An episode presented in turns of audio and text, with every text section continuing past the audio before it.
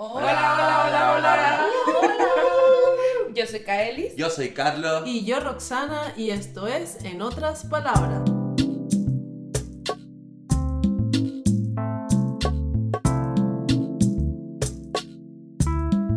Hola, hola, hola, ¿qué tal? Espero que todos estén genial. Eh, nosotros estamos aquí hoy de nuevo con un tema relacionado con la gastronomía. Saben que somos unos amantes de la comida y que somos unos apasionados de la gastronomía. Y bueno, bueno, eh, para empezar, por ejemplo, nada más prueba de ello es, por ejemplo, ¿qué han comido ustedes hoy? Mmm, buena pregunta. Pues yo he comido una tortilla muy seca. Qué tristeza, por Dios. Qué tristeza, por favor.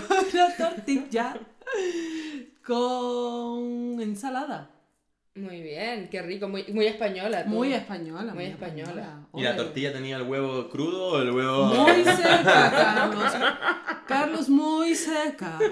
Siempre. Qué, qué tristeza, qué tristeza. Me da, me da mucha pena, me da mucha pena por ti. Pero bueno, mm, yo comí un poco de cuscús Mm, y, y estaba delicioso con sus especias, su cúrcuma, todas esas cosas qué rico. deliciosísimas. Qué rico. Y yo comí sushi hoy.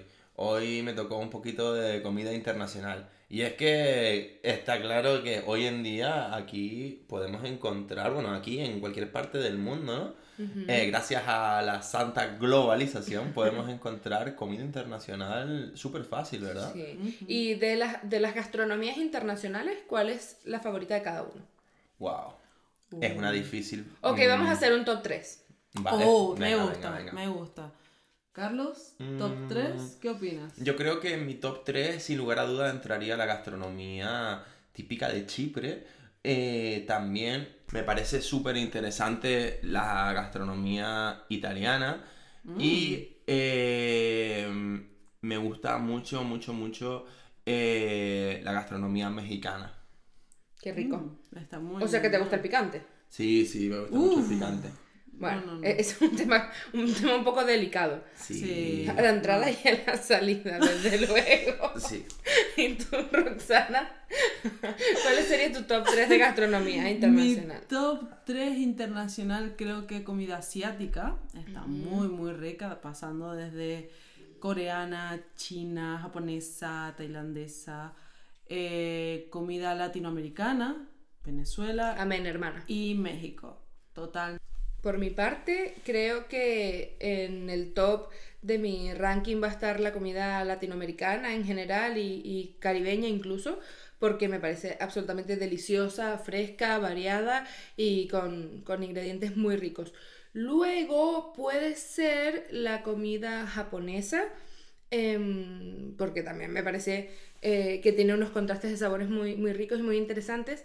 Y aunque ahí me gusta mucho experimentar con las comidas de, de- de los lugares, sin duda eh, hay un lugar muy especial para la comida española y para la comida canaria, porque al final es la, la comida de casa. ¿Cuáles son eh, esos platos españoles o, o canarios que son sus favoritos? Uh, buenísima pregunta. Yo creo que un plato español o canario son las croquetas. Oh, por favor, qué Por maravilla. favor, si visitan España, Canarias, les recomiendo mucho comer croquetas. Sí, además que, aunque parece fácil, no es nada fácil No. hacer unas buenas croquetas. Mm-mm. Que estén cremositas por dentro, Uh. que se mantenga todo en su lugar. eh, delicioso. Me parece, me parece muy buen punto. ¿Y tú? A mí me parece que una de las mejores comidas que rescataría sería, sin lugar a duda, las papas con costillas. Las papas con costillas me parecen súper, súper mm, identitarias, súper buenas de, de Canarias. Y además también rescataría el almogrote. Uf, qué maravilla, por favor. ¿Cómo definirían ustedes lo que es el almogrote? Una fantasía. Sí, sí, una sí, sí. fantasía. Bueno, en realidad esa fantasía está compuesta por quesos tradicionales canarios, creo que de oveja o de cabra, si no me equivoco, y están molidos como en una especie de pasta eh, con, con mojo canario, que es una salsa típica de, de aquí. Está muy, muy rico. Claro. Depende de la isla, también le ponen almendras. es una receta súper rica, súper rica. Fuerte. Díganos si quieren tener una sección futuramente de recetas que, en la que les podamos compartir un poco más distendidamente al respecto de esta gastronomía local también. Y mm, no sé, ¿ustedes qué creen que, que es los platos que más se consumen aquí? Mm, más que platos, a lo mejor yo hablaría de ingredientes, ¿no? Que, que están repetidos en un montón de platos. Yo creo que de las bases de la comida, al menos canaria, están sin duda las papas o patatas, Sí, sí. eh, que son el hilo conductor de un De montón todo, de sí. cosas. Y en términos generales, en la comida española hay varias cosas que están presentes, pero sin duda el ajo es el protagonista o al menos está presente en la mayoría de las cosas que consumimos. Al igual que el aceite de oliva virgen extra, que también es un producto que se consume mucho, o el pan. En España eh, y en Canarias comemos mucho pan. Sí, sí, sí. Pero yo creo que el tema del virgen extra es demasiado importante. Es decir, me parece que eh, en España tienen un serio problema con eso y yo no había caído en él Tenemos. hasta Sí. que me di cuenta porque Kaeli dio su perspectiva y me parece súper interesante. Mm, ¿Qué, ¿Qué era eh, lo que opinabas tú al respecto? Sí, creo que si bien es importante la manera en la que se produce el aceite de oliva y todas las cualidades que tiene, me encanta el tono de seriedad con el que estamos manteniendo esta conversación. Sí. Que es verdad que tenemos un fetichismo o, o una, no sé, obsesión, quizás es un poco fuerte, pero, pero sí, sí tenemos una fijación quizás con la virginidad de- del aceite. Y mientras más eh, virgen, eh, es, es mejor, ¿no? Como que tiene un, un mayor precio y, y- y está más valorado. No sé, quizás eh, es un buen término para analizar o contraponer con otras cosas. Totalmente de acuerdo. Totalmente de acuerdo. Retomando lo que decía Roxana, el pan también es un elemento fundamental aquí. Mm. Pero yo creo que sí, en torno a la papa, el pan, el ajo, el tomate. El En. Canarias se toma mucho tomate, se come muchísimo tomate y se... Mm. Las ensaladas en Canarias básicamente son dos, o sea, la tradicional es como un poco de lechuga o dos lechugas y mucho tomate porque realmente es lo que, lo que había, ¿no? Y lo Sí. que hay en abundancia también. Claro. Sí, creo que España también es bastante conocida por todos sus embutidos, carnes frías y todo este tipo de cosas que también al final son alimentos tradicionales y que han estado allí desde, desde hace mucho tiempo con procesos eh, muy, muy típicos y también con un montón de, de rituales y de mm, sensaciones o, o de actividades cercanas a eso.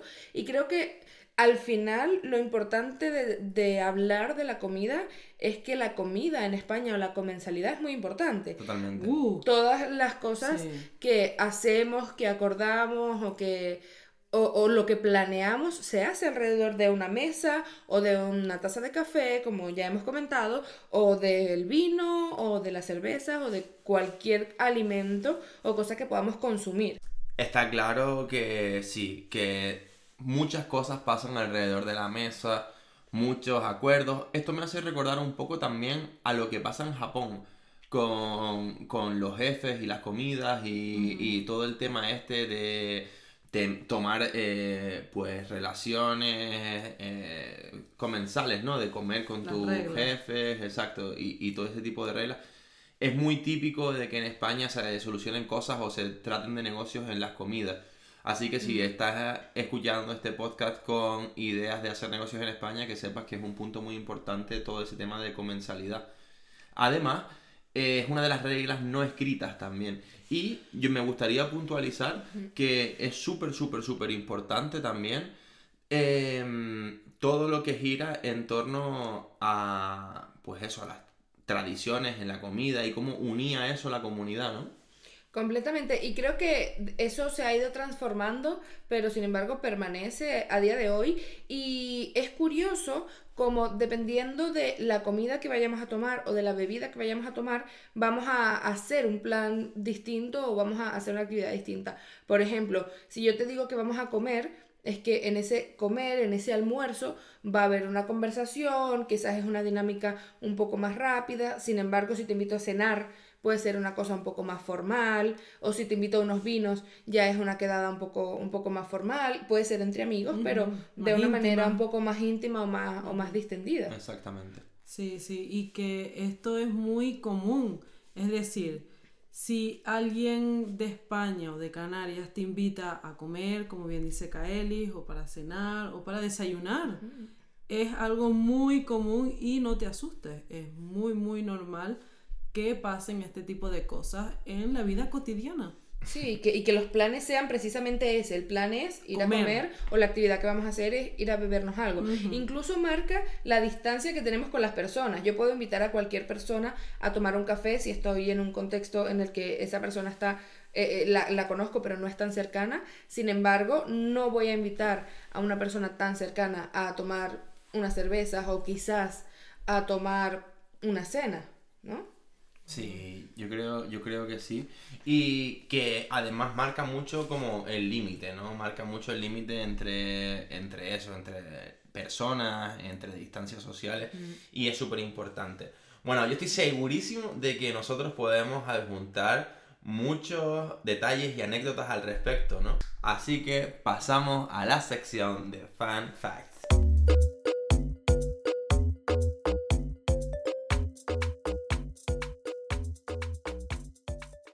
Comer por ahí. ¿Qué significa comer por ahí? Cuando un español te dice, eh, vamos a comer por ahí. O, ah, sí, hoy comí por ahí. ¿Qué, es, ¿Dónde es por ahí? ¿Qué, significa? Cualquier cosa. Fuera de tu casa. Exacto, cualquier cosa que esté más allá de la puerta de tu casa.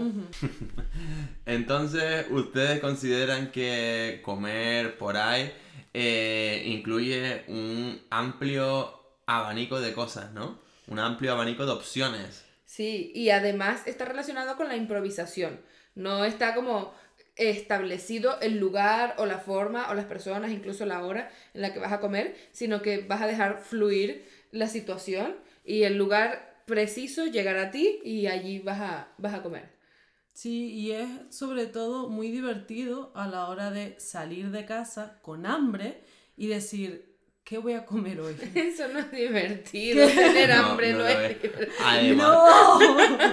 Totalmente. No es divertido, pero lo divertido es llegar al restaurante y decir, quiero todo. El proceso sí es divertido, tienes razón. Comer con hambre es, es mm, muy complicado, sobre todo cuando vas a comer por ahí, porque comer por ahí, como bien indican, es comer en cualquier sitio. Normalmente sitios que no conoces, en los cuales, bueno, pues ves que tienen buena pinta, como decimos, que parecen que están bien, y vamos a comer ahí. ¿Y qué pasa muchas veces con las raciones en Canarias? Tú pides una media ración y comes con hambre y pides cinco medias raciones de cinco cosas diferentes para picar. ¿Y qué pasa? Y siempre acabas llenísimo porque las raciones son enormes, ¿no? Sí.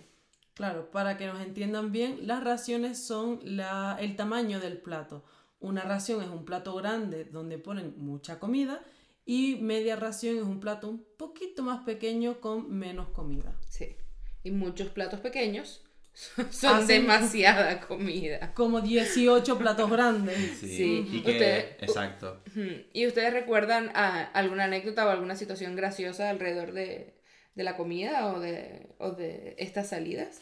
Sí, sí, sin lugar a dudas, desde eso, como te iba a decir, que están calculadas con ojo de abuela las raciones, ¿no? Eso significa de que están calculadas a lo grande. Claro. ¿no? Una, con una ración de esa comen dos personas o cuatro, dependiendo del bar, ¿no? Y, y, si, y también te puede pasar como los dos extremos, de que vienes, comes algo, unas raciones y te sale súper barato de precio, o que comas súper poco y de repente sea precio de restaurante de lujo, ¿no? Es horrible, es horrible. Y más cuando tienes hambre, porque cuando tienes hambre da igual el precio, da igual la comida, solo quieres comer.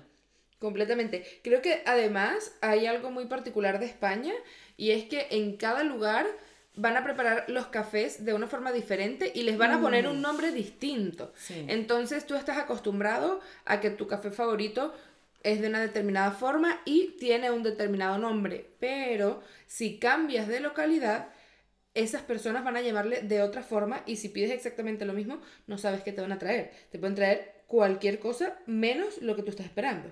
Exactamente, exactamente. Así que cuando vayas a comer por ahí o a tomarte algo por ahí, debes de tener en cuenta siempre eh, dónde estás yendo y los códigos no escritos que se manejan, ¿no? Las proporciones, las raciones, los detalles como cae indica del café. No, no es lo mismo hablar de un lechi en Canarias que un barraquito, ¿no? Ustedes, ustedes que, que han tenido alguna experiencia a, a la hora de tomar el café y que no la entiendan o algo así. Es la historia de mi vida.